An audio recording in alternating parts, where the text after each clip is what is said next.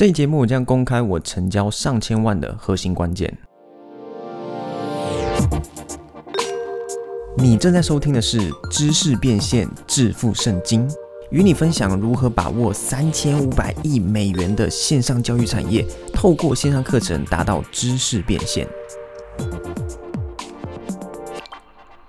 嗨，你好，我是 Jerry。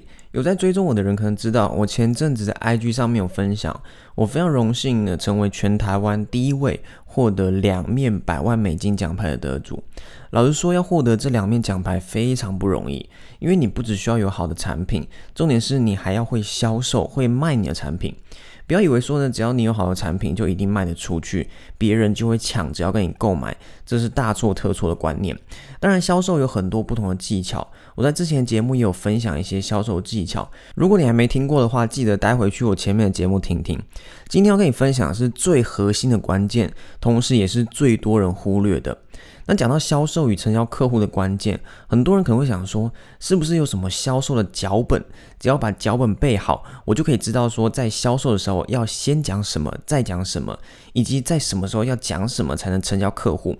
确实，在销售的时候有一些脚本可以参考，就像我的百万课程学院里面会提供学生销售的投影片模板以及讲稿，让学生知道说，在一个销讲里面要怎么去吸引观众，怎么铺陈，怎么让观众相信你和你的产品，最终愿意掏钱跟你购买。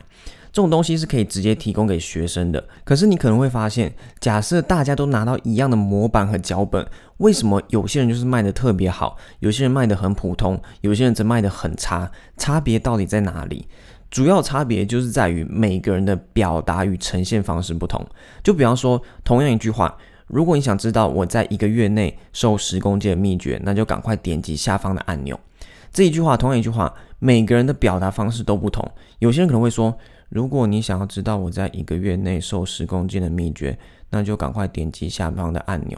也有人会说，如果你想要知道我在一个月内瘦十公斤的秘诀，那就赶快点击下方的按钮。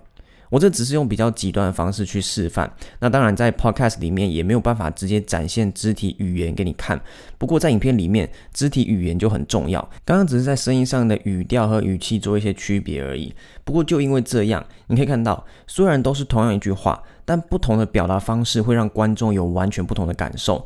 表达方式包含了很多细节，包括你的语气、语调、声音大小、脸部表情、肢体语言等等，这些都会影响观众的感受。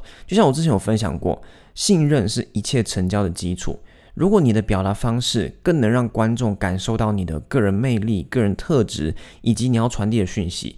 自然，他们对你的信任感会比较高，因为我们每个人大多数的情况都是在用情感去买东西，然后再用逻辑去合理化我们的购买行为。所以在销售里面，你说了什么是很重要，没有错。但是比你说什么更重要的是你怎么说。就比方说，一部电影在试镜选角的时候，每个试镜的人所拿到的台词都一样，可是最终只会有一个人获得饰演这个电影角色的机会。为什么？不就是因为他把那段台词诠释的最好吗？这个举例就呼应我刚才所分享的，在销售里面，最重要的不是你的讲稿，而是你怎么把这份讲稿给诠释出来。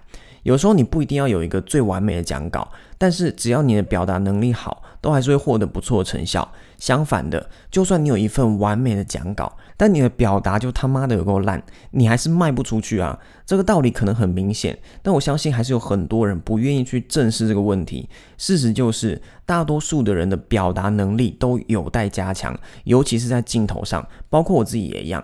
可是很多人却一直在寻找有没有什么神秘的公式是他们不知道的，以为说呢找到了这个秘密以后就会成功。拍影片、面对镜头讲话，这些都不是我们出生的时候就会的技能，都是要透过反复的练习才会进步。那当然，有些人天生比较有这方面的天分，有些人没有。我自己就属于没有这方面天分的人，所以我也是从非常菜的样子开始，慢慢练习，慢慢进步。如果你还没有看过我最早开始尝试拍影片的样子，你可以到我的 IG 去翻我之前 PO 的一张照片，你就会看到我最一开始尝试拍摄的蠢样。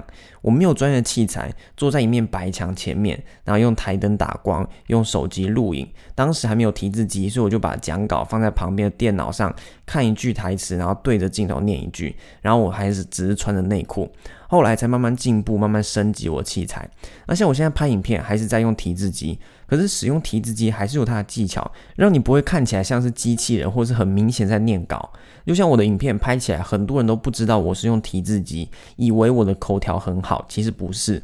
这些东西都不是说我现在可以有一个模板给你，你就能直接拿去用。所以说，销售是门艺术。因为它结合了许多无形和情感方面的东西，就像你自己的个人特质和魅力，是你需要自己去发掘的，不是任何人能给你的。但是我发现表达能力很有意思的一个地方，就是你表达的方式会很自然的跟你常接触的人很像。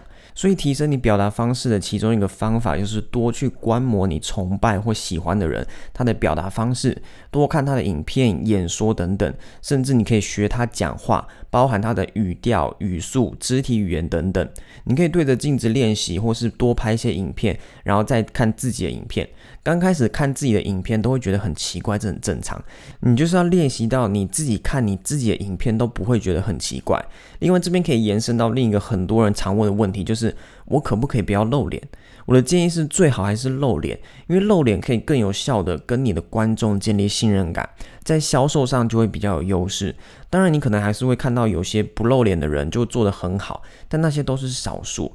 就像好业的 YouTube 影片都是不露脸的动画影片，可是他后来要开课，所以就开始比较频繁的露脸跟观众互动。所以，除非你是基于某些迫不得已的因素不能露脸，不然还是建议你在行销与销售的时候要露脸会比较好，因为让观众看到你是建立信任感非常重要的一步。就像有研究显示，人们在网络上购买东西的时候，比起一个冷冰冰的品牌账号，大多数人会更信任比较有温度的个人账号。所以，这就是为什么网红和 KOL 有他们存在的价值。OK，以上就是这集想要跟你分享的内容，希望对你有帮助。如果你有任何问题，欢迎到我的 Instagram 去私讯我，IG 的私讯呢，我都会亲自回复的。就这样，See you。